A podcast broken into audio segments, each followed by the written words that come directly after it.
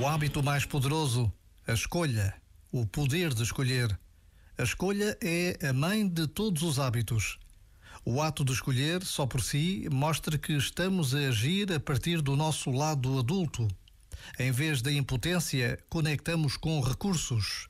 Em vez da vitimização, assumimos o protagonismo. Começamos com pequenas coisas e acabamos nas grandes.